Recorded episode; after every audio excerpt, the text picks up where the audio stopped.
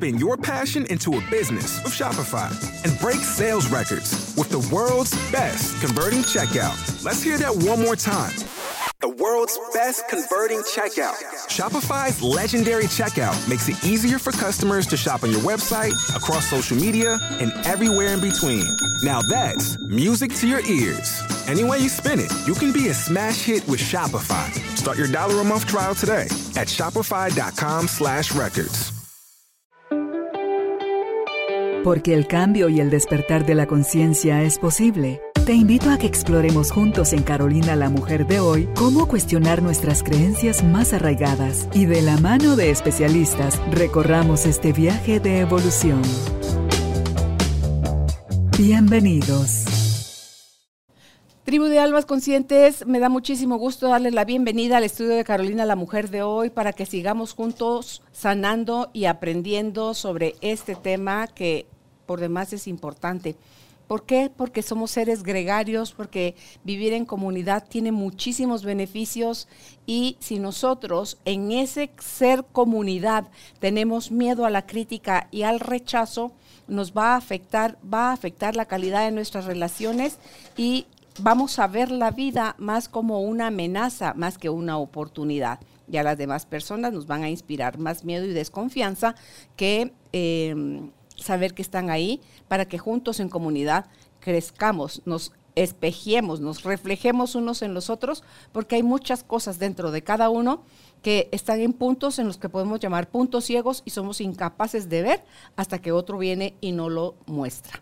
Así que hoy vamos a, a invitarlos a que se queden con nosotros durante la entrevista. Estamos, vamos a conversar con el licenciado Fernando Young para hablar sobre el tema miedo a la crítica y al rechazo. Si están listos, nosotros también. Bienvenidos, bienvenidas. Empezamos. Fer, qué gusto que estés nuevamente en el estudio para hablar de este tema tan importante. Tal, Carol, ¿cómo estás? Muchísimas gracias por este espacio. Contento aquí de poder compartir de este tema, que es uno de los miedos más grandes que vive la humanidad, a pesar de que no sea tan evidente, pero es lo que nos dicen las encuestas en primer mundo de que está el miedo a la muerte, el miedo a los problemas económicos y sin que nos demos cuenta también está ahí oculto el miedo a hablar en público. Y solamente ese miedo a hablar en público ya es implícito, ya nos está hablando de que hay de fondo ahí el miedo a la crítica, ¿sí? Y quería hablarlo también, Carol, porque casi no se habla de esto, ¿sí? Y es algo que es un síntoma y también a veces puede ser una causa que nos afecta muchísimo en nuestras interacciones, y habla mucho de nuestro mundo y nuestra esfera íntima, porque habla nuestro, de, nuestro autoconcepto, de lo que pensamos, porque cuando hay miedo a la crítica, eh, nos lleva directamente a, si me afecta tanto el qué dirán, la opinión de otros sobre mí, ¿qué estaré pensando yo acerca de mí mismo? ¿Sí? Hoy vamos a tratar de hablar justamente acerca de por qué hay mucho miedo a la crítica, si esto es aprendido o esto es algo biológico, cuáles son los tipos de críticas y de rechazos que podemos vivir a lo largo de la vida, o sea, desde la infancia como el bullying o incluso ya un ataque de una persona narcisista que pueda ser tu pareja contra ti, que te manipula, que te haga sentir mal, que te haga dudar de ti misma. O sea, vamos a hablar desde eh, el miedo a ser rechazado por nuestra persona que amamos hasta una cancelación social, ¿sí? que es los nuevos fenómenos que se dan ahora a través de Internet, cuando una comunidad te ataca, cuando tú eres expuesta y genera en ti algo que se llama ya vergüenza tóxica y vamos a hablar de los diferentes niveles que puede haber, la ansiedad que pueda generar el miedo al rechazo y a la crítica, como aquellas personas que solo les afecta eh, la opinión de alguien muy cercano a él, como una pareja, a aquellas personas que les da miedo ya el enfrentarse a la sociedad, el poder salir afuera, enfrentarse, por ejemplo, con la gente en un espacio público. Hoy vamos a hablar de los hikikomoris, vamos a hablar del trastorno de personalidad por evitación y vamos a hablar de los diferentes niveles y estadios donde se aplica el que nos afecta mucho la opinión de los demás. Y concernientemente a esto, pues también vamos a hablar mucho del tema de autoestima, porque aquí hablamos de uno de los pilares básicos de la autoestima, que es el sentimiento de ser valiosos. Has dicho tantas cosas, todas tan importantes, y me quedo con esta última de la opinión de los demás. todos emitimos opinión, todos tenemos un juicio, todos interpretamos de nosotros y allá afuera también.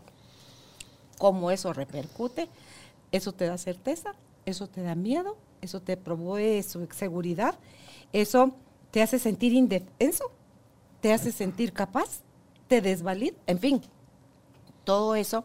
Cuando en las preguntas que tú traes para nosotros, de qué es el miedo al rechazo, me haces pensar que ese, el rechazo es una herida del alma, ¿verdad? Y que todos tenemos las heridas del alma en mayor o menor grado. Entonces, em, ¿qué es ese miedo al rechazo, Fer? ¿Y de dónde surge? El miedo al rechazo es un sentimiento, ¿sí? No es una emoción, porque como hemos, lo, hemos hablado muchas veces, hay seis emociones básicas, ¿sí? La ira y la alegría, el miedo y la tristeza, el asco y la vergüenza. Hoy vamos a hablar de mucho del miedo y vamos a hablar también de la vergüenza, que es implícita con el miedo a la crítica, ¿sí? Porque es sentirnos expuestos ante los demás. Y el miedo a la crítica es un sentimiento de incomodidad que experimentamos cuando anticipamos el que vamos a ser juzgados o evaluados, o cuando ya se da de hecho una acción donde nos sentimos rechazados, criticados, no validados en nuestros pensamientos o nuestras acciones. ¿sí?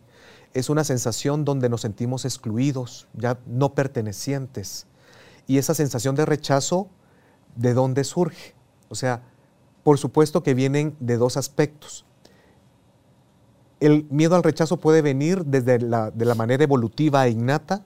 Es una base biológica, Carol, que si nos damos cuenta, nosotros, al igual que los mamíferos más inteligentes, como los elefantes, los delfines, los lobos, los perros, los chimpancés, que nos diferenciamos apenas un 2% de, de material genético, ellos son mamíferos que siempre conviven en manadas, en tribus, en clanes, en grupos. Los seres humanos también hemos evolucionado a lo largo de la historia de la misma manera. Y prueba de ello es de que vemos desde hace más de 30.000 años en el hombre de Cromañón, en el Homo, habilis, mucho antes, siempre estaban conviviendo en manadas. Lo vemos en los vestigios arqueológicos. ¿Y qué vemos?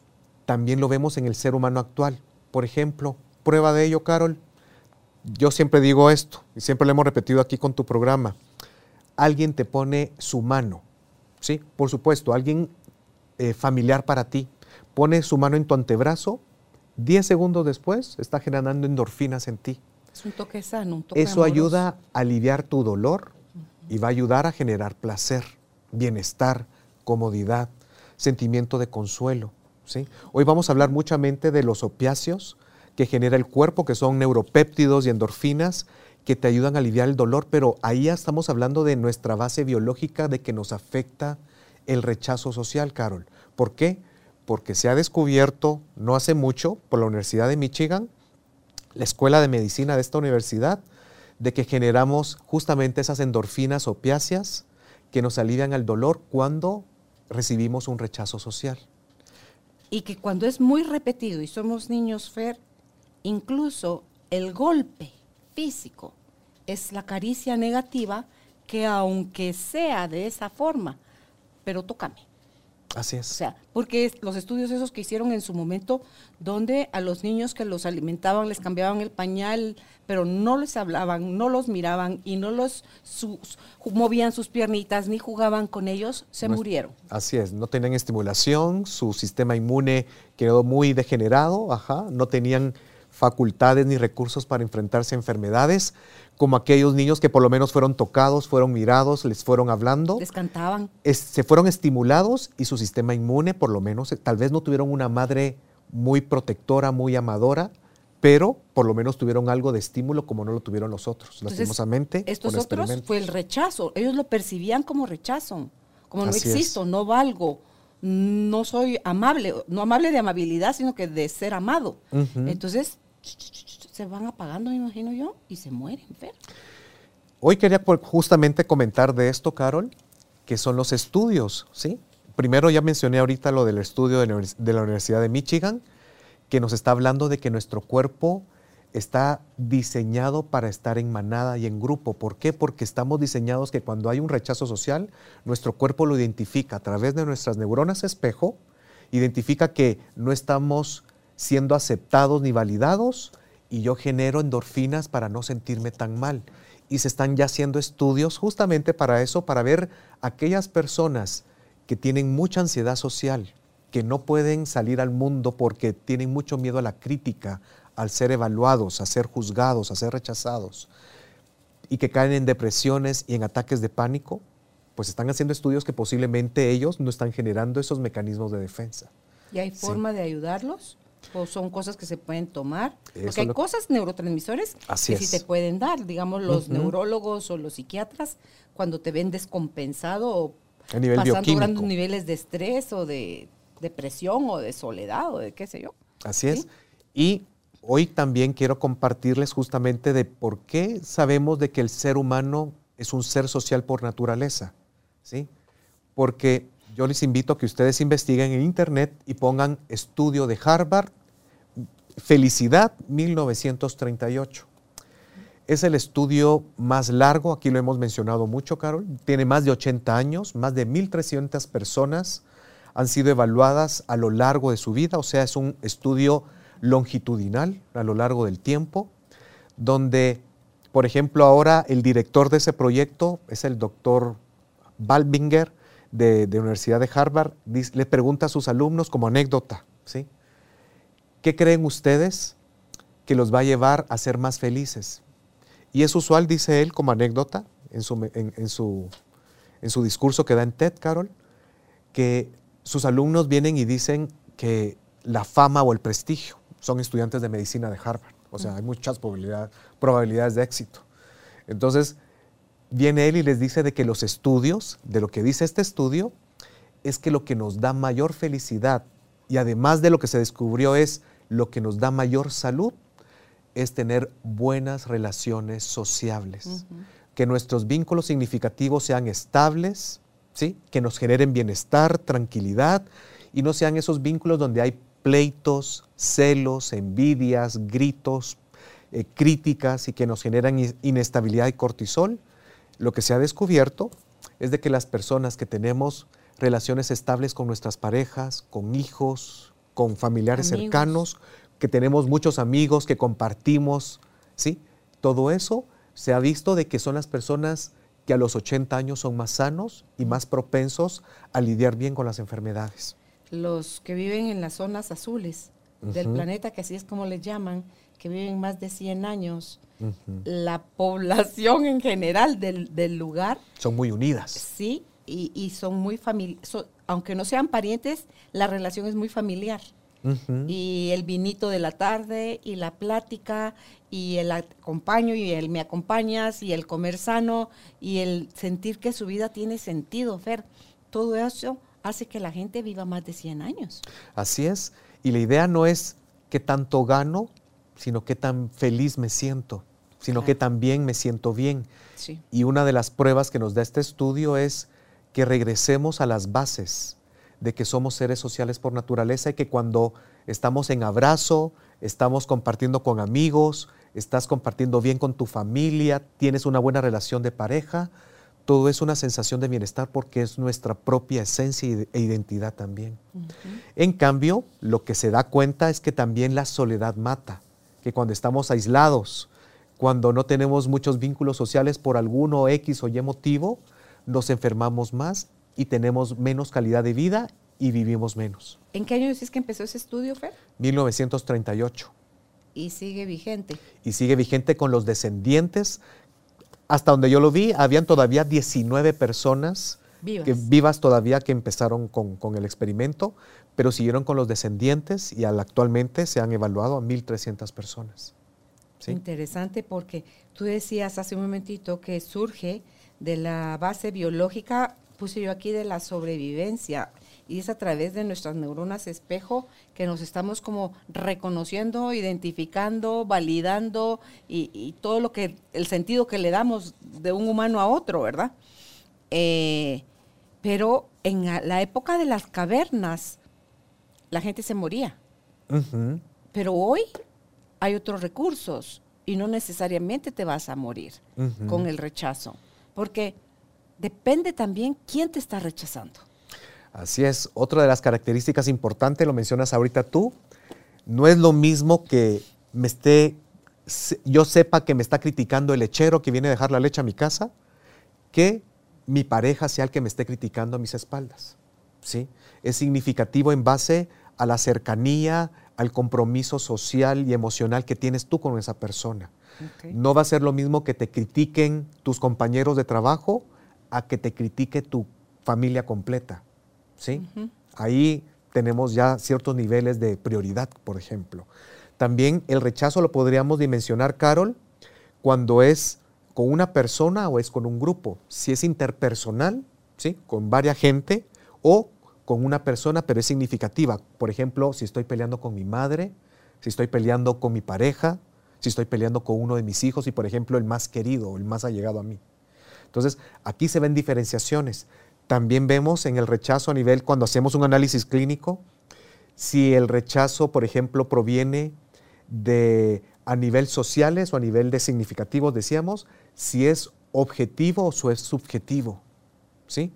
Si es objetivo es, hay evidencia, sí, me escribieron esto en el chat, me pusieron en mal, me criticaron en público, todo mundo se dio cuenta. O es que yo me imagino que esa persona está haciendo esas cosas en contra mía.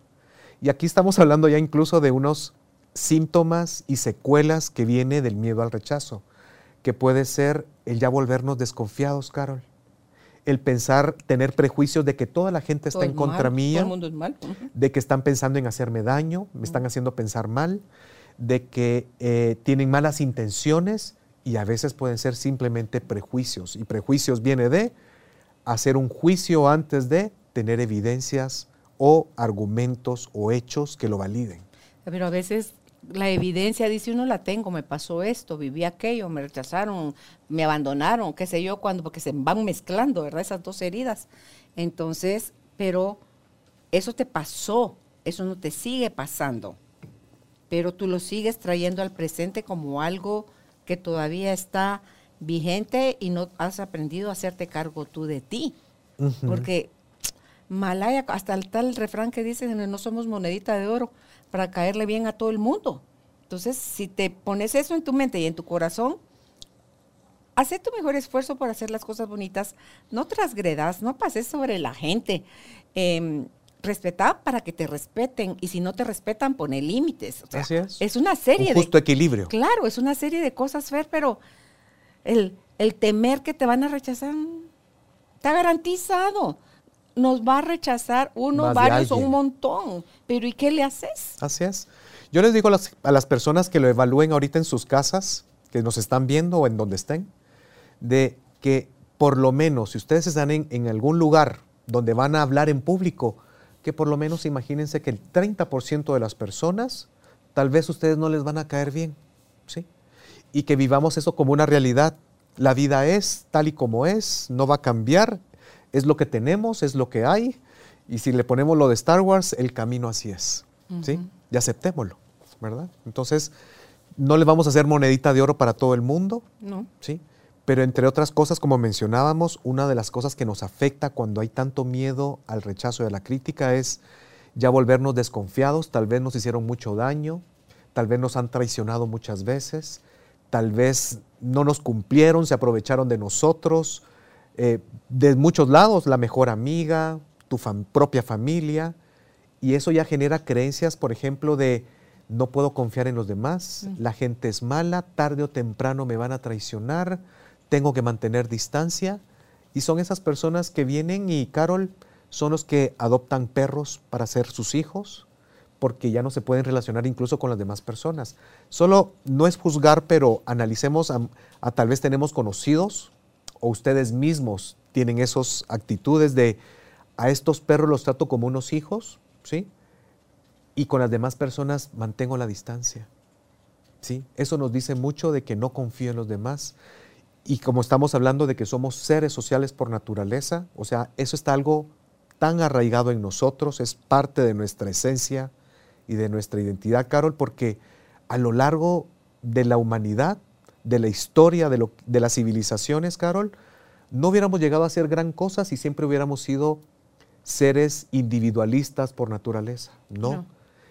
Nos generamos en sociedades, en culturas. Aquí somos el producto de la unión de muchísimas asociaciones y esfuerzos donde la humanidad creció en China, en Egipto, en Mesoamérica, en diferentes partes del mundo. Claro. Y hemos crecido en historia y en grupos. Se facilita el camino porque juntos sumamos talentos. Así Lo es. que no puedo, lo puedes tú.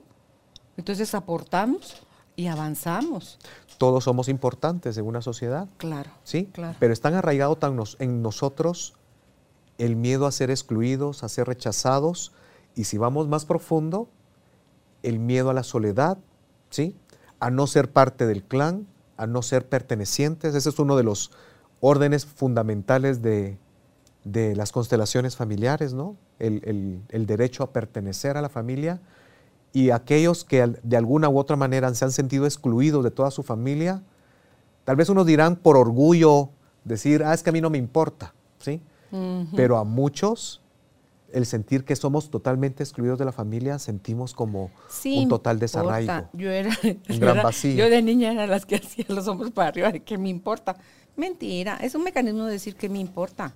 En el Pero fondo nos duele. Fer, a mí me enojaba, me dolía, me entristecía y me hacía sentir muy sola. Ujú. Entonces dice uno, así como tu lagrimita y, y entonces, y como que va sacando como un, que un cuero más grande, siento yo, como para protegerse uno, pero esa no es la solución, ya tú nos vas a hablar de eso. Entonces, ¿qué diferentes formas de rechazo existen, Fer? Por ejemplo, ya habíamos hablado.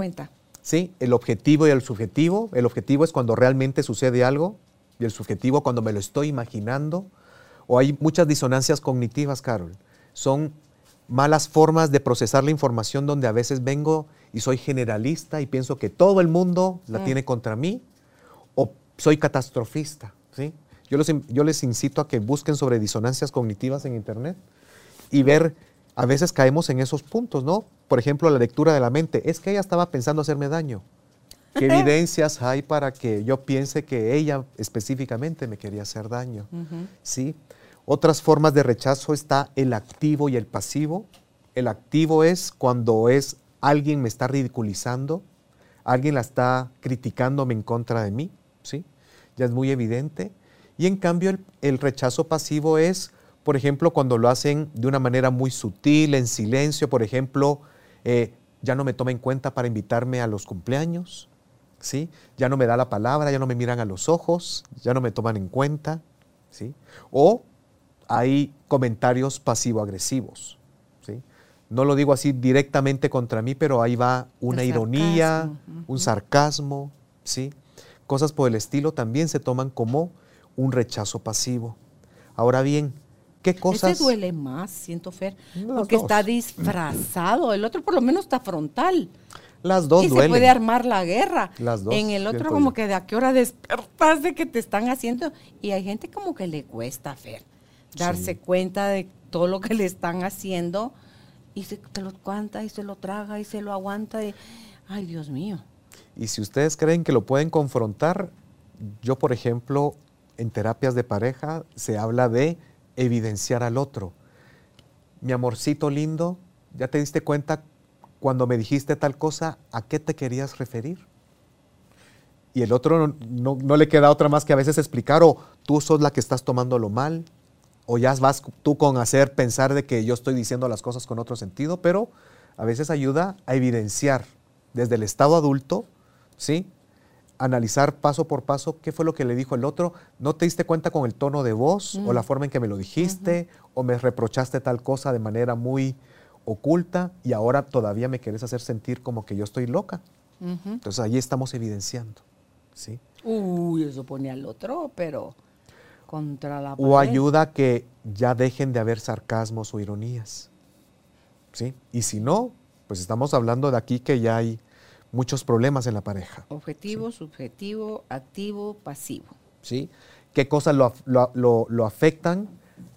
El tema del tiempo. No es lo mismo que te hagan bullying en un cumpleaños a que todo el tiempo te están bulleando. ¿sí? Por ejemplo, yo por eso, Carol, sí pongo a los papás cuando me cuentan que sus hijos están siendo bulleados o es o hablamos con el colegio o se hace algo y lastimosamente muchos colegios que se les llaman de, de alcurnia o de prestigio, muchos de esos colegios hacen absolutamente nada por los niños, ¿sí? No ponen atención de que es una herida sumamente fuerte. Carol, yo todos los días atiendo 8 o 9 pacientes que han sufrido mucho bullying y desde ahí viene su sentimiento de insuficiencia, su sentimiento de que no valen lo, lo suficiente, de que no son merecedores de cosas buenas, gente que siempre tiene que estar trabajando porque solo me siento valioso cuando soy productivo, ¿sí? No me permito descansar, no me permito ir despacio, sino que siempre tengo que aprovechar mucho el tiempo. Y de diferentes maneras se está manifestando justamente ese, esa sensación de donde no hubo contención, apoyo, validación, ¿sí? aprecio, donde no nos sentimos vistos, sino al contrario, nos sentimos invisibles. Algunas veces fuimos niños de aquellos que nunca cometimos errores, niños que nunca causamos problemas. Nos llamamos los niños invisibles, ¿sí? Mm. Porque siempre hacíamos todo perfecto y se nos quedó grabado en nosotros el ser perfectos para que no nos regañaran, al igual que tal vez a otros de nuestros hermanos, que eran las ovejitas negras. Tal vez aprendimos a ser ordenados, metódicos, estudiosos y nunca generábamos problemas. Ser el niño invisible que me haces pensar, yo estoy pensando en mí, el niño invisible, yo me sentía la niña invisible, ¿me puede llevar a convertirme en la oveja negra? De alguna manera, sí, de alguna forma, sí, porque cuando ya creces, es que podemos hablar ahorita algo justamente de eso, ¿qué es la oveja negra? En el buen sentido. Hay, hay estereotipos, ¿no? Sí, de que la oveja negra es la persona que causa problemas, eh, la persona aragana, la persona peleonera, pero... Para mí era la que iba en contra. Yo creo que es que hay diferentes formas de verlos. Yo, a mí me gustaría que empezáramos a ver la oveja negra como la vemos desde las constelaciones familiares. Es la persona que es diferente, es la persona que rompe un patrón, es la persona que tal vez, es que en mi familia todos son abogados, ah, y este salió artista, o este salió eh, piloto de aviación, o la bailarina. Cada quien tiene un destino. Yo creo que cada fruto de un árbol viene a alimentarlo, a diversificarlo, a darle colores nuevos, ¿sí? Entonces yo creo que a veces los patitos feos, los que se cambian de religión, los que tienen otra afiliación política, ¿sí? O incluso aquellos que donde está el primer gay, ¿sí? La primera persona que tiene una orientación sexual diferente, aquella que rompe un patrón y es la que se casa con un divorciado o con hijos. Todo eso para mí está ampliando el, sistema cuando a veces era muy escueto, muy ordenado, muy cerrado. Y yo abogo por las ovejas negras. Para mí, yo siempre les digo que son los héroes del árbol genealógico, porque yo me incluyo, rompemos patrones, ¿sí? Damos diversidad al árbol, sanamos. ¿Tú no te sentiste invisible? Por supuesto. ¿Verdad? Después yo te preguntaba, porque estabas describiendo uno, después describiste el otro, dije, yo le voy a preguntar al Fer, si el primero sentirse uno invisible no te va como alimentando a que salga a la luz tu forma de ser oveja negra en el buen sentido de romper paradigmas, ir en contra de la corriente y no por fastidiar a nadie, sino porque en mi caso era darme nada más más permisos de ser yo misma, Fer, no hacer lo que se suponía o decía alguien más que yo tenía que ser o hacer. Y sí se siente, por eso te digo, lo repito, se sentía, me sentía enojada, me dolía, me daba tristeza, me sentía soledad. y no porque me aislaran, sino porque yo sentía, yo no pertenezco, yo no, al no sentirme igual, yo no pertenezco. Y si no pertenezco, ¿de qué árbol soy? Entonces, ¿de qué, de qué canasto? a, qué fruta así soy? Como la historia del patito feo, que era un patito feo porque no era pato, era cisne. Es que aquí hay un tema, Carol, que vamos a hablar acerca del abandono emocional. ¿Sí? ¿El autoabandono? El abandono emocional. ¿A qué nos referimos con eso? Porque mira, tú decías, tú tenías cuántos, siete hermanos más. Sí. ¿Sí? O sea, esa casa no estaba sola. Había para exportar gritos, berrinches, juguetes tirados, ¿sí? Algarabía. Pero aquí, aquí hablamos del abandono emocional. ¿Cuántos de ustedes que nos ven en casa, por ejemplo, estaba mamá, estaba papá, habían hermanitos, pero se sentían solos. Sentían que no encajaban, Yo. sentían que no eran vistos, que nadie llegó a preguntarles, ¿tú cómo te sentís? Sino que tal vez les ponían el plato de comida, ya hiciste las tareas, eh, te pegaban si no hacías las cosas rápido, pero ¿será que había una conexión profunda contigo? Te miraban a los ojos, te tocaban el Cuando me corazón. madreaban nada más. ¿sí? Entonces, si hubo una falta de conexión emocional, ¿sí? Profunda, donde me sentía vista, validada, tomada en cuenta, perteneciente, Mm, si no hubo eso, hay abandono emocional. ¿Con qué razón? Así es. Muchos nos sentimos abandonados emocionalmente. Y muchos dirán, Y- es que no me fueron, es que yo no me, no me dieron en adopción. Y no es que mi mamá y mi papá estuvieran locos o fueran malos, es que tenían cada uno su propia historia, sus propios quehaceres, Fer. hicieron y lo que pudieron. Y sabes qué otra cosa, en mi caso, y creo yo que le aplica a todos los que nos tocó eso, cuando nos dan a cuidar a otros hermanos que son menores a nosotros y eh, nosotros todavía estamos en edad de que nosotros nos cuiden también. Ujú. Creo yo que eso también es parte del abandono emocional. Ahí, te- ahí están los niños hiperresponsables. Yo, por ejemplo, chequeen ustedes, los que nos están viendo, si son hijos mayores, si les tocó educar, cuidar, alimentar, formar a muchos hermanitos pequeños, hermanos. muchos incluso de ellos ya no se casaron, ya no quisieron tener hijos. Cabal. Muchos de ellos se volvieron muy responsables y hoy en día me dicen, fíjese que mis hermanos me tratan como su papá. Me toman en cuenta, me piden qué decisión debo de tomar, me da- piden su bendición para que mis hijos se casen, o sea, los toman como los patriarcas ya de por sí. Y por ejemplo que, como hicimos eh, contigo, ¿no? El programa ese de el carácter según el orden de nacimiento, pues los hermanos mayores por esas responsabilidades van adquiriendo cualidades y características como ser muy responsables, ser mandones, aprender a lidiar con otros, desarrollar liderazgo porque no les queda otra más que sacar La las casta, castañas sí. del fuego porque alguien tiene que ayudar O sea, porque es papá y las, mamá es una de las consecuencias que te quedan como regalo de. Sí. Pero en el proceso, Fer, no se vive bonito. Por supuesto. Muchas veces esas personas, eh, hay mucho autorrechazo, hay mucha autocrítica porque nunca sintieron que, nunca me celebraron mis cumpleaños, nunca hubo un domingo para mí, nunca hubo descanso y, y sentí que me robaron mi infancia.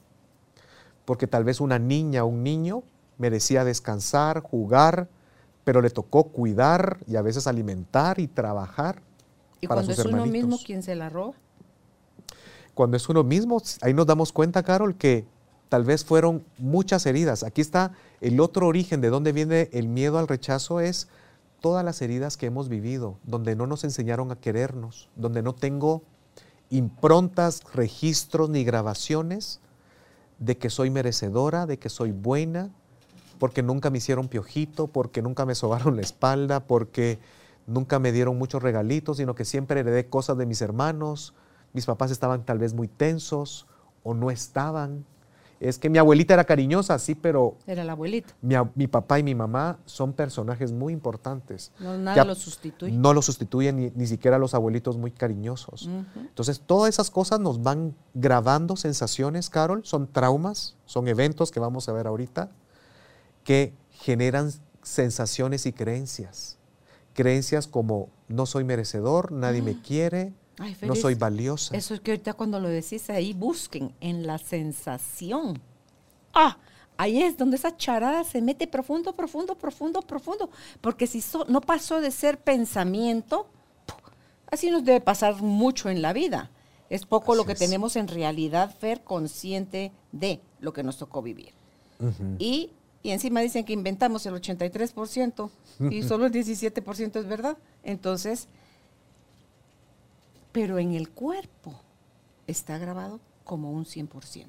Así es. Entonces esas sensaciones, Dios santo, le pones otra capita de tierra, le pones otra lápida de cemento, le que pones tres candados, le pones cuatro cadenas, le puedes poner cualquier idea con tal de fingir, porque es un mecanismo de sobrevivencia, de que no fue para tanto, de que no dolió, de que ya pasó, de que no importa. Yo cuando, Sigue vivo ahí. cuando trabajamos con las personas, las bases de la autoestima al inicio, que es la vergüenza tóxica, Carol, les enseñamos a hacer la prueba muscular Y a veces me dicen gente un poquito escéptica, me dice, mire, ay, pero esa situación me pasó cuando yo tenía 14 años, eso ya lo superé. ¿Sigue vigente el trauma cuando me rechazaron en la fiesta de 15 años? Sí. y yo les explico a la gente que en nuestro sistema nervioso el problema es de que está grabado todos los eventos donde me han sentido hecho sentir rechazada, criticada, comparada, de menos, traicionada. Ahí está en el cuerpo. Todo eso está grabado, pero que cuando hacemos una lista de traumas y lo desajustamos de su sistema nervioso, Carol, la gente ve los cambios naturalmente de sentir que ahora me merezco descansar, tomarme una siesta un sábado, levantarme tarde un domingo, ir despacio, hacer un viaje, empezar a gastar mi dinero, no todo ahorrarlo, y empiezan a sentirse de que ahora puedo salir más temprano de la empresa, porque es mi empresa también, ¿no? no sé, es que hay que salir hasta las 5 de la tarde, pero cuando se dan cuenta que ya no tengo que seguir haciendo y ahora me puedo ir a jugar golf, o me puedo ir a juntar con mis amigas a tomarme un té un miércoles y darme chance de disfrutar un poco más de mi vida. Pero ya no el autorrechazo, ¿sí? De exigirme demasiado, de ser perfecta, de quedar bien con los demás, Son heridas. de quedarme de último lugar y a veces le reparto caldo cocido a todo el mundo y cuando me doy cuenta yo me quedé sin caldo. ¿Sí?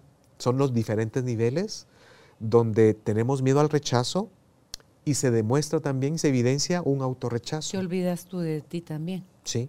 Por eso, de lo que hablamos al principio, Carol, el miedo a la crítica y el rechazo está implícitamente vinculado con el tema de, tu autoconcepto, ¿sí? Si tú te amas, si tú te aceptas, si tú te quieres, a pesar que tal vez no tienes tantas cualidades, a pesar que no pareces modelo de, de revista, a pesar que no tienes tal vez tanto éxito económico o social, si yo por lo menos con lo poco que hay, con lo que es y con lo que tengo, me voy aceptando, eso es suficiente. Yo, por ejemplo, a mis pacientes les, les, propongo que lo que yo, yo, le llamo el proceso de autoaceptación radical, de empezar a hacer un montón de estrategias que nos enfoquen, nos concentren en a pesar de lo que sea, yo me voy a amar, me voy a querer y hacer muchas cosas donde me voy sintiendo cada vez más valioso y merecedor de cualquier cosa. Pero ahí viene a mi mente nuevamente, que lo vemos contigo en, otros, en otras conversaciones, los inversos. Así es. A pesar de que no crea que me lo merezca, a pesar de que creo que no eh, lo necesito, a pesar de que no voy a poder, a pesar de que, o sea, todo ahí. Sí. Y ya decirlo. Los inversos que habla Carolina es, hay muchas creencias inconscientes. Yo lo que he visto es, con pacientes que siempre trabajo, es un 10-15% de la gente tiene inversos. Son creencias inconscientes muy arraigadas donde se revela que ya hemos perdido la esperanza, que creemos que nada va a funcionar, que creemos que no somos merecedores, porque hay lo que hemos detectado son creencias, Carol, como nada va a funcionar en mí, no merezco estar mejor, no vale la pena, no vale la pena eh, he probado de todo y nada funciona conmigo, eh, por más que yo haga, esto no lo puedo resolver. Pero hay protocolos, hay acciones que pueden quitar esos inversos y ya después todo lo demás ya funciona mucho mejor. Es como que tenemos un canal y pusieron muchas piedras y cemento y concreto, pero ahora pusimos a unos obreros y quitar todo ese bloqueo y que ahora pueda fluir fácilmente el agua, la sanación o actitudes nuevas. ¿sí? Pero ahí se revela que hay, un, hay mucho autorrechazo, hay mucha autocrítica. ¿Y podemos continuar? Sí, por favor. ¿Cuáles son, vamos ahí en ¿Cuáles son los rechazos en sí? Vas en cómo nos afectaba, ¿no? Eh, dijiste que ah, había niveles. Sí, ¿cómo nos afecta, Carol? Bueno, si continuemos con eso. Nos afecta ¿cómo si nos afecta? es seguido. Si es muy prolongado, si es seguido, porque no es lo mismo en un poco de tiempo en algún lugar, en algún evento en específico, en una convención, en un cumpleaños, en una reunión, a que si es todo el tiempo, por ejemplo, en mi lugar de trabajo, si es con mi familia, si por ejemplo eh, uno creería que es que el bullying se da en el colegio, no necesariamente, a veces en las familias se hacen bandos y hay hermanos y hermanas que vienen y bulean a un hermano pequeño o al hermano grande o al de en medio. ¿sí?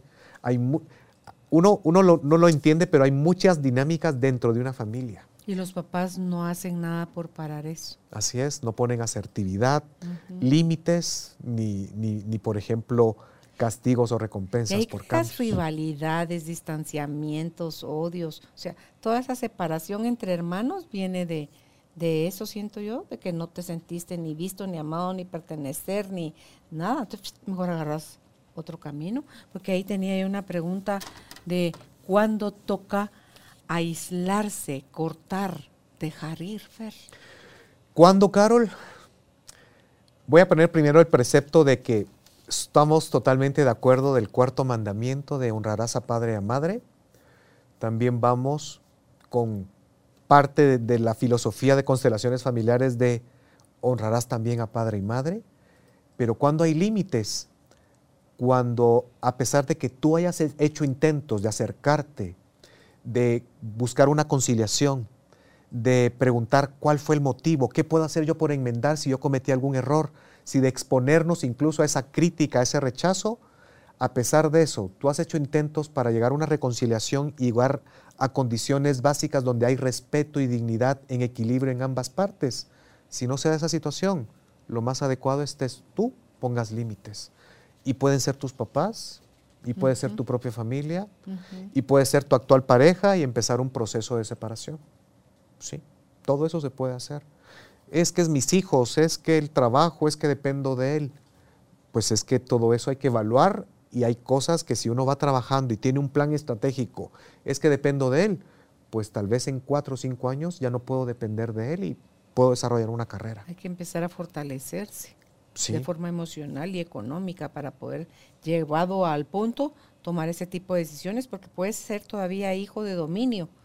Y decir, si tú ya tienes la capacidad de empezarte a generar plata, decir gracias por el tiempo que me dieron techo, comida, estudio, pero hasta acá llego, porque si tú no te proteges a ti y en tu casa no te dan eso, Fer, que te quedas haciendo solo por obediencia del cuarto mandamiento, hay más chance que los honres nada más con decir gracias por el regalo de la vida y voy a hacer algo grande con mi vida, no para restregárselos en la cara, no. sino porque lo merezco, porque soy capaz y porque quiero, hago algo grande con mi vida y esa es la mejor forma yo de honrar a mis papás. No quedarme ahí sometido al yugo y que me den palo y me traten mal y me ignoren y me maltraten y me maldigan y me... Porque en la radio, ¿te recordás? Oíamos cada historia de la gente que decía uno, Dios santo, ¿y cuánto más van a aguantar?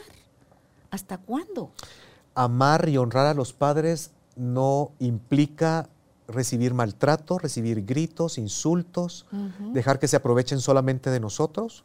Ustedes evalúen cuántos hermanos tienen sus padres, pues entre todos ellos se pueden dividir las responsabilidades y no ser ustedes los únicos. Muchas veces que hemos visto casos así, Carol, de esa persona que es la que mantiene a los papás, pero que también al mismo tiempo es el que recibe el peor trato y tienen a otro consentido por afuera que el dinero que me da este hijo se lo doy al otro. Sí, hay puntos donde hay que poner límites. Claro. Entonces, padre o madre, yo la honro, la respeto, le doy gracias por la vida, pero también puedo decidir que su hijo consentido la mantenga, la lleve al doctor, la cuide y la proteja. O ya le das medicina, ya le das otra Yo le puedo dar su dinero para acá, yo le puedo dar comida, medicinas para que no se lo gaste el otro. Sí. Pero puedo poner límites. Fer, tú decías que afectas si es seguido y prolongado, pero puede afectar también que aunque sea una sola vez, pero como que muy traumática la cosa, muy impactante de una persona a la que valoras mucho. Yo les quiero comentar un caso justamente de eso esa persona me dio autorización para comentar esa situación porque es muy, muy icónico y ejemplifica muy bien esta situación. Esta persona fue educada, responsable, ¿sí? buena relación con el papá, porque él es el que está involucrado en esta historia. Y cuenta esta persona que en una situación viene él y fue a recoger a su papá, ¿sí? Y llegó al, al parqueo de la casa, le fue a abrir la puerta, él tenía 8 o 9 años, y el papá ese día, que no acostumbraba mucho a tomar, ese día llega alcoholizado. Llega muy pasado de copas, llega casi que como hombre araña, agarrado de las paredes y de todas las cosas. Viene él y lo trata de ayudar. Y no recuerdo muy bien qué era, pero algo pasó ahí que el papá le dijo imbécil o idiota.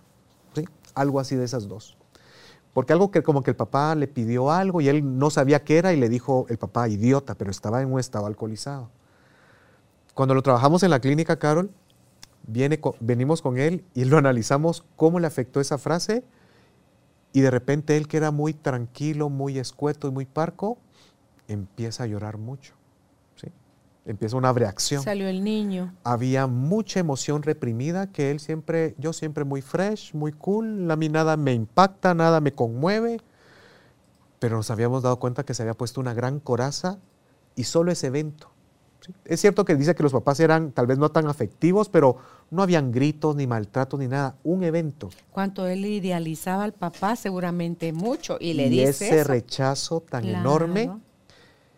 Y, y, como íbamos avanzando en la terapia, Carol, él se fue dando cuenta, él llevaba un, diario terapéutico y se fue dando cuenta que como después de darnos, al descubrir ese evento, de trabajarlo con Teta Healing, quitarlo de, sus, de su sistema nervioso, se fue dando cuenta de cómo a partir de ahí él se fue autoexigiendo demasiado. Se volvió mm. perfeccionista. Mm. Tenía que ser el mejor atleta, el primer lugar en mate, el ganar las Olimpiadas de Física en la USAC, el ser el mejor promedio de la universidad, el exonerarme, el sacar no sé cuántas maestrías. Y cuando se dio cuenta que de se esto. Ve socialmente como una cualidad como un gran logro. Pero él lo sentía como un gran Claro, viene de una herida, porque viene de una herida. Una herida de rechazo. Claro, no viene de una expansión de plenitud y de capacidad, de disfrute de capacidad y gozo. Viene de, Dios mío, yo cómo me quito este, este marcador de estúpido, ¿cómo fue que le dijo el papá? Imbécil o idiota. Imagínate. Sí. ¿Cómo me quito yo eso? Y a raíz de eso, pues la historia tiene un buen final feliz porque nos damos cuenta que él después estaba decidiendo ya dejar el doctorado porque ya no tengo que demostrarle a nadie que no soy ni un idiota, ni un imbécil, ni ningún incapaz. Y que a partir de ahora voy a relajarme, a descansar, a ah, no dar el 100. Y quedamos con él de acuerdo como con mucha gente cuando trabajamos el perfeccionismo de hasta el 75%. Lo, lo demás lo podemos dedicar a disfrutar un poquito más de la vida. ¿sí? No siempre tenemos que ir a 150 kilómetros por hora la vida también es para disfrutarnos. Y hay, sí, hay momentos donde ni siquiera vas a cero por hora, pues, o sea, estás parqueado. Son esas pausas de reflexión donde incluso podés cambiar, redireccionar la ruta de hacia dónde querés ir, ¿verdad? Y ver qué te place o te complace a ti, ya no a, nadie más, sino que a ti. Y aquí podemos ver el caso, Carol, de una herida del rechazo que convierte a alguien en muy perfeccionista. Aquí nos damos cuenta justamente cómo un miedo al rechazo nos afecta, nos impacta y, nos puede generar muchas inconveniencias, por ejemplo, para nuestra vida. Por ejemplo, yo he escuchado muchos profesionales, Carol, que sudan, que la pasan muy mal cuando les toca dar, presentar el proyecto frente a la, a la junta directiva o incluso a sus propios subalternos. ¿sí? Les sudan las manos. ultrajuzgados. No pueden dormir en la noche, les da insomnio, les da por ir al baño, se ponen muy nerviosos. ¿Por qué? Es que lo que me dicen, ¿no? Tartamudeo, se blackout, se me olvida lo que tengo que decir, me tiemblan las piernas. Porque es natural que te suceda alguito de eso. Siempre es natural. Alguito. Sí. Pero no te inhabilita. Lo otro es, Dios mío, que ya pase el maltrecho, ¿verdad? Sí. Hay que aprender la diferencia. Y puede pasarnos con algunas personas así en alguito y con otras siendo tú mismo. Así grueso, Fer. Así es. Así limitante. Por ejemplo, ahora otra cosa cómo nos afecta, Carol, es que merma nuestra capacidad de ser asertivos. El ser asertivos es un modelo de comunicación donde hay respeto. Me respeto a mí mismo y respeto al otro. O sea, no me callo, pero tampoco lo intimido. No me reprimo, pero tampoco lo insulto. ¿sí? Voy a hablar las cosas con argumentos, con hechos, con evidencias y vamos a tratar si podemos conciliar con el otro, pero con respeto. Cuando no hay asertividad, Carol, ahí viene el problema. Y, la situación es que cuando tenemos muchas veces miedo al rechazo, no quiero quedar mal con los demás, mejor me quedo callada, mejor no digo lo que pienso. Y aquí pasa una situación, a veces puedo ceder, una de las respuestas automáticas del miedo al rechazo es sacrificar mis deseos, mis necesidades por complacer a los demás. Pero en apariencia te quedaste callado, pero el ruido interno no se cayó, Fer. Así es. Esa vocecita interna tonta, como no lo dijiste, hubieras puesto límites. Tú sos que se lo permite y se van a seguir aprovechando de ti. Ya te vieron la cara, ya te tomaron la medida. Esa voz ingrata nunca se calla. Entonces mejor aprende, fortalécete para poder ser asertivo a la hora de comunicar. Y, qué importante lo que acabas de decir, porque ahorita evidenciaste cómo es, describiste cómo es el diálogo interno cuando me autorreprocho. ¿Por qué no dije algo? ¿Por qué me quedé callada? Pero que vamos que es súper común hacia el diálogo interno que refleja lo que es, ¿por qué no me quedé callada? ¿Para qué voy a hablar? Lo que digo son tonterías.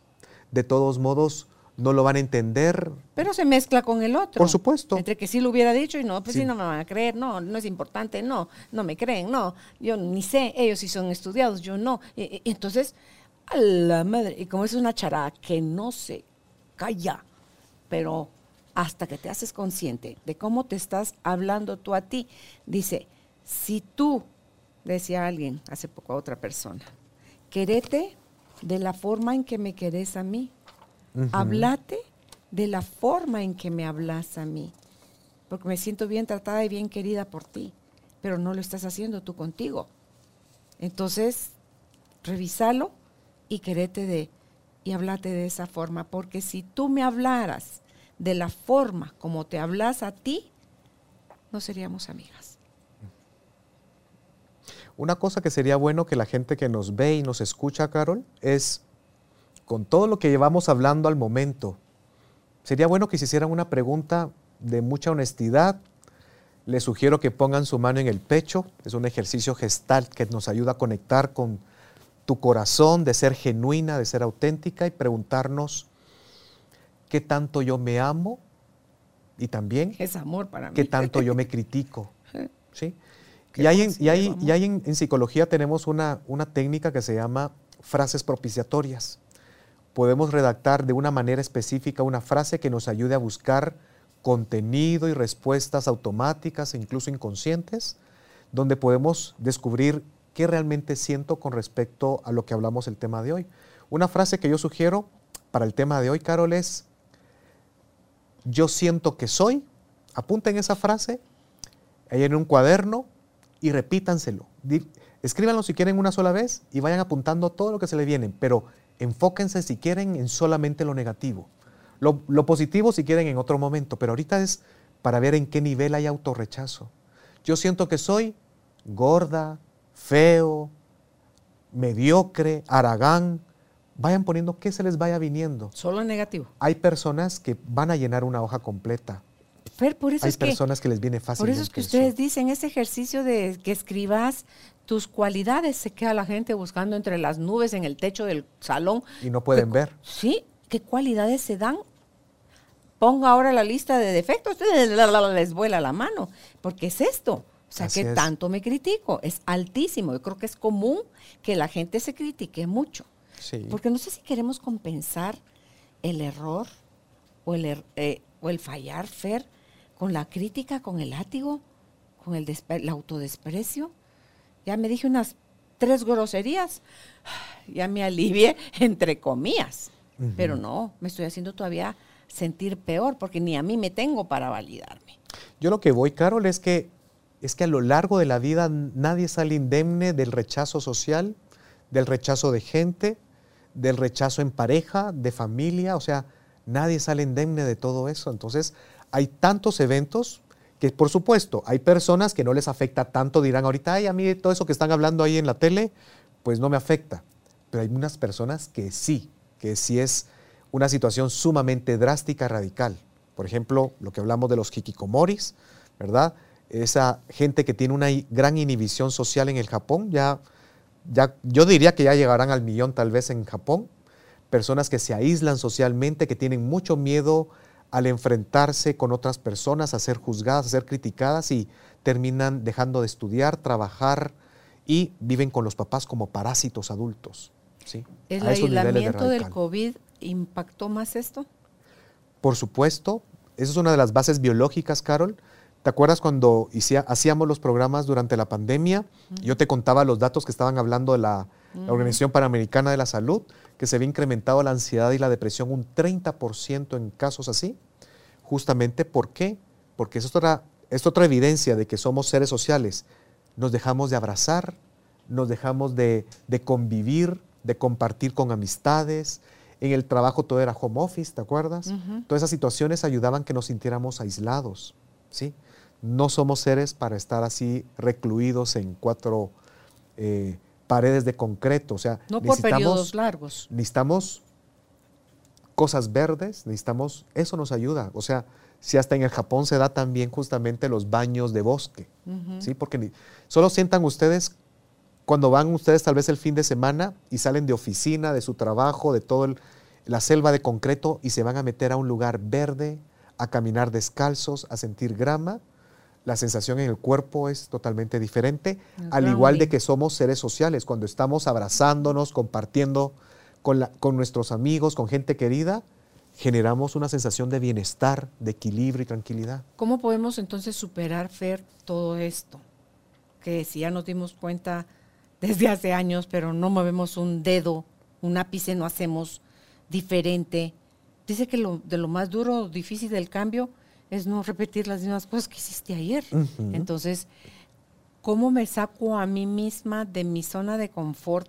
De saber ni por qué le pusieron así, solo por conocida, de mi zona conocida, y me impulso hacia nuevos espacios para poderme empezar yo a mí misma a contener, a abrazar, a ver, a validar, a amar. Yo voy a, mencionar algo, Carol, y voy a pedir que tú lo corrobores. A ver. Pero es algo que muchas personas me lo han dicho. Dime. Y me dicen, me he leído todos los libros de todos los psicólogos. He ido a todos los cursos que han habido y por haber. Me he metido a un montón de cosas. He hecho terapia cognitiva conductual tres, cuatro años, ah. psicoanálisis también, ¿sí? Y todavía tengo miedo al rechazo, a la soledad, al abandono, tengo ataques de ansiedad, tengo depresión, ¿sí? Y, qué pasa, Carol? Es que verdad que a veces simplemente no solamente es de leer libros, es de tener la información en la mente. Es que son capas. Hay unas cosas que están arraigadas más profundas que otras. es, te va a durar para el resto de tu vida todo ese proceso de conciencia. Es tu nivel de conciencia. Es tu deseo real de cambio de tú para ti contigo, o porque querés que no te deje el marido, o que no te echen del trabajo, porque no es lo mismo hacerlo por o para alguien más que exclusivamente tú contigo. Este proceso, este viaje a tu interior es ir a un encuentro brutal, porque detrás de toda esa oscuridad, de todos esos bultos, está tu esencia. Entonces eso es lo más hermoso, Fer. Y desde mi criterio o mi experiencia de estos procesos de años, estos años de procesos que tengo, es atreverme a hacer las cosas de manera diferente. Porque como le decía, decías tú que le dijiste a tu paciente, ¿cuántos años lleva? 30 años haciendo lo mismo y ha visto cambio. No, entonces vamos a hacer otra cosa. Arriesgate a probar cosas diferentes. ¿Te va a dar miedo? Por supuesto. ¿Por qué? Porque es desconocido para ti. Pero no quiere decir que sea inseguro. No quiere decir que la muerte es la que te está esperando ahí. Quiere decir que a ching, como que no hay como de dónde agarrarse, es como que caminas con bastón y de repente te lo quitan y te dicen camine. Y esos son nuestras, nuestras heridas, nos han servido de bastón, de muleta, decía de ruedas, Fer. Yo quisiera mencionar, Carol, algo como testimonio personal de esto, como psicólogo y como ser humano, de vivir justamente un camino donde también yo también sentía mucho miedo a la crítica, mucho autorrechazo, y ha sido un camino espiritual el, sentirme eh, reestructurado en toda mi conciencia y toda mi autoestima. Y una cosa que yo aprendí, Carol, es que yo en su momento también trabajaba y lo sigo trabajando la terapia cognitivo-conductual. Creo que es muy importante hacer un mapeo de tus creencias, hacer una reestructuración cognitiva, pero yo lo trabajo como algo paralelo y parte de todo el proceso. Yo que lo que sí le diría a la gente que nos ve, que tiene, tiene mucha ansiedad social, ¿sí? a la gente que incluso tiene cualquier mal y está en terapia, y a los psicólogos que están haciendo terapia cognitivo-conductual, que yo también estudié, ¿sí? que abrámonos a otras formas de terapia. ¿Por qué? Porque la terapia cognitiva conductual, por supuesto, sí funciona y sí ayuda, pero yo les diría algo, si un conflicto está en 10, puede bajarnos, ayudarnos solo el trabajo de la mente, bajar a, por supuesto, 9, 8, 7, 7, tal vez a veces 6. Pero el conflicto sigue y un conflicto en 6, 7 Todavía, te, todavía te quita el sueño, todavía, te genera ataques de ansiedad, todavía te genera infelicidad con tu pareja. Pero yo, tú lo sabes, mi camino, hace muchos años también me abrí a muchas terapias alternas, porque también a mí mi propia terapia no me funcionaba ni para mis pacientes ni para conmigo mismo. Y sentía vacíos y sentía miedos. Y decía, y si ya me leí todos los libros, y ya me sé todas las teorías, y ya me metí todos los cursos, ¿y por qué esta cosa no funciona? pues también me abrí a terapias donde vi y se evidencia, Carol, que se limpia el sistema nervioso de traumas, de creencias, de sensaciones y tus actitudes, tu forma de pensar, tu forma de sentir es sumamente fácil. No tenés que luchar contra la corriente. Estoy feliz. Simplemente lo vas sintiendo y ahí ya trabajamos con la terapia cognitiva conductual para cambiar tus pensamientos. Trabajamos con la terapia conductual para que tú todos los días trabajes afirmaciones, visualizaciones, grabas tus cosas, llevas un diario, empezás a quererte, a consentirte todos los días, mm. A que ustedes puedan ver el programa que hicimos sobre descubrir el amor propio, el de amarte, quererte, enfocarte en un proceso de autoaceptación radical, uno puede ver cambios. Por supuesto que si usted dice que no puede ir a terapia por trabajo, por tiempo, lo que sea, Empieza a hacer estos ejercicios que le dijimos ahorita, ¿sí? Empieza a trabajar con sus propias afirmaciones todos los días. Empiece a apuntar qué es lo que piensa de usted mismo y hágase un compromiso personal y profundo de a partir de hoy ya no me voy a criticar. No estamos hablando de que usted se va a volver narcisista o muy egocéntrico. A veces el egoísmo en su justa medida es sano. Darme mi tiempo para mí porque si yo doy a los demás lo que me hace falta, Carol, eso ya no es amor. Sí, Fer, es mucho lo que está adentro, es un 95% que está en el subconsciente. Entonces, hasta que uno no reconozca que algo no está bien, que necesita ayuda, no va a poder modificar, Fer. No vas a pedir ayuda. Pidan ayuda a los que están locos. Yo estoy loco. Yo no tengo necesidad. Entonces, ese tipo de actitud es la que te lleva a seguir comiendo más de lo mismo, pues, a vivir más de lo mismo y la verdad, no venimos a, ser víctimas ni a, ni a sufrir. Estamos expuestos al miedo y al dolor, pero el sufrimiento nosotros lo estamos eligiendo, lo estamos perpetuando, Fer.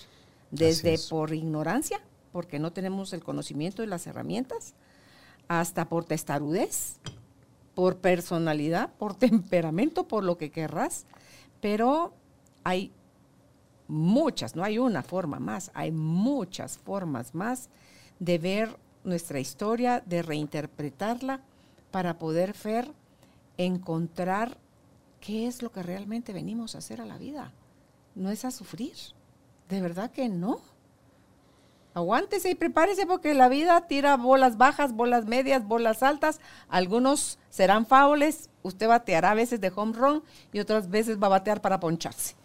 Pero es parte de estar vivo. Por eso está esa oración de Antoine de Saint-Exupéry, donde que líbrame de creer que yo no voy a equivocarme. La mandó, que Judith la puso en, ¿cómo se llama? Eh, hace mucho me lo mandó Judith, ¿no, verdad? El autor del Principito. Sí, él dice, dice uno, Dios mío, ¿cuánto? ¿Dónde está aquí? Te lo voy a leer, porque es una oración tan sencilla, pero tan profunda, que tú decís, Judith, ¿esa me la compartió a mí? ¿O, se la o me la mandó directamente a, la puso en es que la tengo en Instagram. Ahí ya la publiqué en Instagram. Fíjate que aquí está. Dice, guárdame de la ingenua creencia de que en la vida todo debe salir bien. Otórgame la lucidez de reconocer que las dificultades, las derrotas y los fracasos son oportunidades en la vida para crecer y madurar.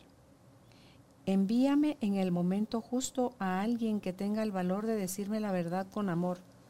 No me des lo que yo pido, sino lo que yo necesito. En tus manos me entrego. Enséñame, Señor, el arte de los pequeños pasos. Amén. Qué hermoso. Ver, imagínate, imagínate cuánto sufrimiento nos ahorraríamos, cuánto mermaría ese miedo al rechazo que va a suceder igual, es una realidad. Abandono es una realidad.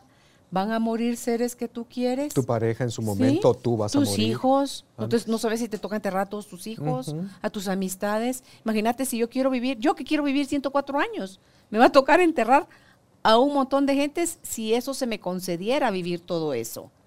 Entonces, es nada más hacernos conscientes de las cosas que no podemos modificar, Fer. Esos miedos, el rechazo, el abandono, la injusticia, que es lo que estamos considerando, todas las, todas las heridas del alma, la humillación, la traición. Si yo me dejo de tomar las cosas personales, me voy a dejar de sentir humillada. O me voy a dejar de sentir traicionada, porque yo no sé por qué la otra persona está actuando como está actuando, pero sí sé cómo yo puedo o quiero elegir reaccionar ante lo que está pasando. ¿Que lleva horas largas de entreno? Sí, lleva horas largas de entreno. ¿Es posible cambiar? Sí, es posible cambiar. Joe Dispensa dice, lo más difícil del cambio es dejar de hacer las mismas cosas que hiciste ayer. Haz hoy, aunque sea 180 grados opuesto, aunque signifique empezar de cero, aunque signifique creer que te quedaste íngrima y sola en el, en el universo, porque no es cierto, Fer. Pero creo que la diferencia está hacerlo desde el amor y no desde el miedo a la soledad y al rechazo y al abandono. Y como tú decías, la, lo mencionaste hace un rato, la crítica a la vergüenza tóxica. Eh, mencionabas también la crítica social. O sea, ¿qué hay que puedas hacer que todo, todo, todo el mundo, sin excepción, te lo aplauda? No sucede. No, nada. Entonces, eh, yo creo que la invitación hoy es, vayan a terapia. Fernando Young ha sido mi terapeuta por años y eh, es hermoso, alivia, te da otra mentalidad, Fer, el poder ver, encontrar uno sus puntos ciegos, el dejar de sentirse uno víctima, el dejar de joder al otro porque uno lo está señalando de victimario. El eh, salir del drama. Sí, uno mismo. sí, salir del drama. O sea, son regalos por donde lo querrás ver. Y al terapeuta, dependiendo de la personalidad de su paciente, eh, también de su capacidad económica, va a ver. Me acaba de comentar alguien, acabo, estoy, estoy yendo a terapia con Fernando yo. Ah, te rayaste, le dije, porque mantiene su agenda bien apretada. Te rayaste. Pero el FED chas, chas, chas, al chilazo te, te saca, le digo yo, o sea, él no, él no quiere eh, perpetuarse dándole terapia a la gente. No, si ya me lo dijo. Ocho sesiones. Sí, ya estoy, ya me lo dijo, me dice, ya voy por la, ¿qué número me dijo? Ella es una mujer. Ya, y no la voy a revelar ahorita aquí a ella, pero sí me dice, ya voy por la número, no sé si dos o tres de sus terapias. Le dije, está en buenísimas manos. Bien, gracias, Carlos. Así que, eh, Fer, me gustaría, porfa, por el tiempo, cerraras dándoles una recomendación a quienes nos escuchan hoy que están paralizados literalmente en su vida hoy porque sienten que mueren cuando los critican y lo rechazan. Yo les sugiero algo. Hagan unas hojitas y pongan las cualidades y los talentos de y pongan su propio nombre, imprímanlo y pónganle varios como números o, rayitas para que la gente que los conozca los pueda llenar. Ah. es uno de los ejercicios que Sáquenle dices. 20 fotocopias, entréguenlo a la gente que lo conoce. Es que eso ya no se hace, ahora se manda un WhatsApp. Basta, le- tómele foto, mándele un WhatsApp y pídele hacer esta encuesta a todas las personas que lo conocen. Trate de recibir la información. En el tiempo, en mis tiempos, se hacía mejor con cartas. ¿Por qué? Porque lo hacíamos como se hacen los retiros religiosos, ¿no? Ah. De que mejor recopilo Ah. todas las cartas de toda la gente, Ah, los sobres de regalo. las cosas buenas que yo tengo, de cualidades y talentos. Y cuando ya, ya las tengo todas juntas, las abro y leo todo lo que me dijeron. Llorar, llorar, llorar, llorar. Y en las hojitas hay que poner también, este formulario fue llenado por, para que le pongan tu, abuelita Ana, tu tía Luisa o quien sea, porque es bonito ver que te ponen cosas que yo ni me lo imaginaba, me dice la gente. Sí, yo- abrimos eso como si fuera Santa Claus ese día y la gente se pone a llorar de conmovida de ver que la gente, los demás les ven muchas cualidades que ellos, ni ellos se dan cuenta que tienen. Ahí nos damos cuenta que nos tratamos muy duros, Carol. Sí. ¿sí? Y le sugiero a esa gente que los lea una cada día para recordarse todas las cosas buenas que tienen. Otra, otra herramienta que pueden utilizar si no pueden ir a terapia es hagan esto en unas hojitas. Eh, me amo y me acepto por ser y pongan dos adjetivos positivos de ustedes. ¿sí? Y si no de ustedes, por lo menos pongan los que les gustaría tener, porque como dicen los gringos, ¿no? Fake it till you make it. Aquí es, ¿cómo decíamos tú, Carol? ¿Cómo sería la traducción? Eh, Eh, fíngelo hasta que lo logres. Fíngelo hasta que lo sientas, sería algo Ajá, así, ¿no? hasta que lo Hasta sientas. que lo conviertas, algo así sería. Entonces es, yo les pongo a mis pacientes de que hagan una lista así de unas 20 cosas. Y siempre usualmente ponemos bella y hermosa, bonita y sensual, atractiva y femenina. Divertida y. Y ahí ponemos ya extrovertida y divertida, fuerte y capaz, inteligente y asertiva, emprendedora y tal y tal. Y los que tienen paciencia, paciente. Y, y O las que no tienen, los que no tienen paciencia, que pongan paciente y tolerante. Ah, ah. ¿sí? Fer, y con la que habías dicho en el ejercicio anterior de yo siento que soy y pusieras en negativo lo que creías de ti, ¿qué haces después con esa lista? Esas son las cosas que tenés que contrarrestar más. Ponerle atención cuando te criticas mucho, cuando tienes diálogos negativos que tienen con respecto a Vale la esas pena, creencias. así digo, creo que soy muy eh, impaciente. Yo siento que soy muy impaciente. Puedo sustituirlo con dos cualidades. Así que eh, fake it till you make it. Sí, ajá. ¿Sí? Es que por eso ahorita va el tema. Cuando ya tenemos varias, varias de esas líneas en tu hojita, todas las mañanas, todas las noches, y si se puede, al mediodía, durante un mes, Ah, yo me amo y me acepto por ser bella y hermosa, lo aprendo de memoria, pero me veo al espejo. Y, a- y lo voy a hacer por lo menos dos veces viéndome a los ojos. Sí. Yo me amo y me acepto por ser fuerte y capaz. Tomas una respiración. Estás grabando sentís. todo esto, Claro, ¿sí? entra, entra. Exhalas y voy de nuevo, dos veces. Fer, ya voy por un atajo. ¿Se puede grabar? Como ahora los teléfonos inteligentes Sí. tienen eso, entonces mientras te estás eh, Corriendo. y todo, vas repitiéndote tú a ti mismo con Yo a, tu la, voz. yo a la gente incluso les digo eso, hay que hacer sus propias afirmaciones. Yo tengo, yo tuve una chica, Carol, que corre 6, 7 kilómetros diarios, hizo su grabación de una hora y ahí estaba, dice que le cambió muchísimo su percepción porque antes se creía fea, gorda y con afirmaciones de positividad, pero quitamos los traumas de no sentir, no poder ver mi propia belleza. Se fue como gordita en caída. Sí, entonces Ok. le, le- le entronizó muy bien todas las nuevas creencias, ¿sí? las asimiló muy bien y ya no habían temas como, pueden haber temas de bulimia, anorexia o no sentirme bella, o ese tema es justamente un tema de autoimagen y autorrechazo, Carol. Aquellas personas que nunca me acepto como soy, estoy flaca, pero ¿por qué no estoy en talla 0 o en talla 2? Se mueren, Fer. Es que tengo Karen estrías. Carpenter se murió Es de que eso y era un hueso. Sí. Y el tema de la imagen nos afecta mucho. Las ¿no? reinas de belleza que se sienten espantosas y son divinas, altas, cuerpazo, pero no, son feas. Yo hace años trabajé con una, 1,78 sin tacones y, y se sentía que era bajita, sin tacones. Comparada con quién, mi gorda. Así es. Sí. Sí, sí, sí, es que eso nos afecta mucho, Fer. Esa comparación, esa crítica, ese látigo, esa dureza, esa no aceptación. Eso, o sea, Todo eso es lo que, a eso va uno a terapia. Así es. A eso va uno a terapia. Pero quería repuntar el, el- el tema, yo le llamo eso, esa, esa estrategia, las frases espejo. No por neuronas espejo, sino que, que tú la trabajas frente a un espejo, Qué rico.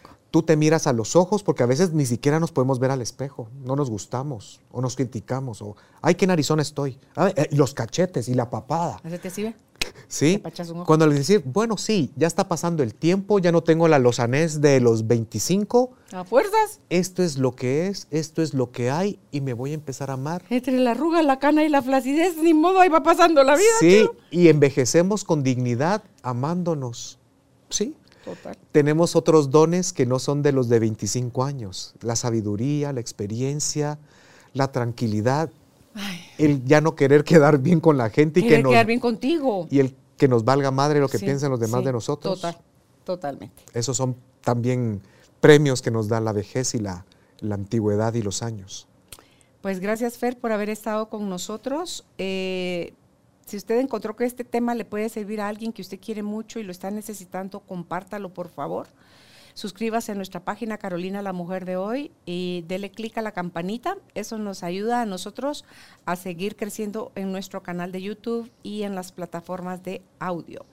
¿Dónde puede usted contactar al licenciado Fernando Young? Él está en Facebook como Fernando Young Psicología Integrativa, en Instagram como Fernando Young Psicología y el teléfono de su clínica, de verdad se lo súper recomiendo, más 502 2336 7399. Repito, más 502 2336 7399. Un abrazo a su alma, que estén bien, no le teman al rechazo, nos van a rechazar igual, ¿qué, qué le vamos a hacer?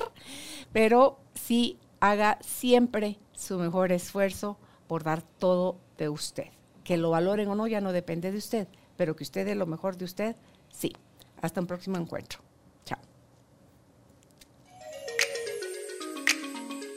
Gracias por ser parte de esta tribu de almas conscientes. Recuerda visitar nuestra página web carolinalamujerdehoy.com.gt para más información de estos temas y de nuestros invitados. Tenemos más programas, blog, libros, talleres, tienda en línea y material exclusivo para quienes se suscriban. Encuéntranos en redes sociales como Carolina la Mujer de Hoy.